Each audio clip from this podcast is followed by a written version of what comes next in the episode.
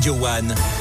Info. Cette acte des Montpellier, l'essentiel de l'info. Ce matin, c'est avec Alex Gauthier. Bonjour Alex. Bonjour Eric, bonjour à tous. Restez prudents ce matin au volant. La circulation est perturbée dans Montpellier avec la grève des taxis. Un premier convoi part de Saint-Jean-de-Védas, un autre du Zénith. Ils seront rejoints par les taxis gardois partis de Nîmes ce matin. Plus de 200 professionnels sont attendus. Les cortèges vont se rejoindre devant la caisse primaire d'assurance maladie. Un possible convoi est prévu devant la préfecture.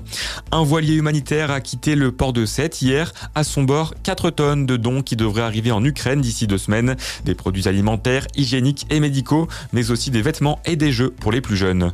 Dans le reste de l'actualité, un début de semaine qui s'annonce encore compliqué sur les routes. Les agriculteurs poursuivent leur mouvement partout en France et appellent notamment au siège de Lyon, mais aussi de Paris en début d'après-midi.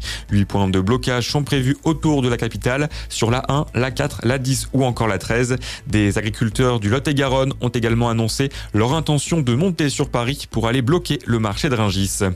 En sport, 5 Montpelliérains sont champions d'Europe de handball. Charles Bolzinger, Rémi Desbonnets, Karl Conan, Yanis Len et Valentin Porte repartent avec la médaille d'or autour du cou. L'équipe de France a gagné hier en finale face au Danemark. Victoire 33 à 31 au bout des prolongations. Le dernier titre de champion d'Europe remonté à 2014, soit 10 ans. En football, triste match hier à la Mosson. Les Montpelliérains ont fait match nul contre Lille 0 à 0. Ils sont 12e de Ligue 1 avant d'aller à Rennes samedi. Du rugby aussi avec la victoire de Montpellier en top 14. Succès 22-17 face à la section paloise au GGL Stadium samedi. Le MHR, toujours dernier du classement, est à un point de sortir de la zone de relégation. Autre victoire, celle de Latte en basket. 14e journée de Ligue A féminine. Les Gazelles se sont imposées 90 à 74 sur le parquet de Charnay. Elles sont 5e du championnat.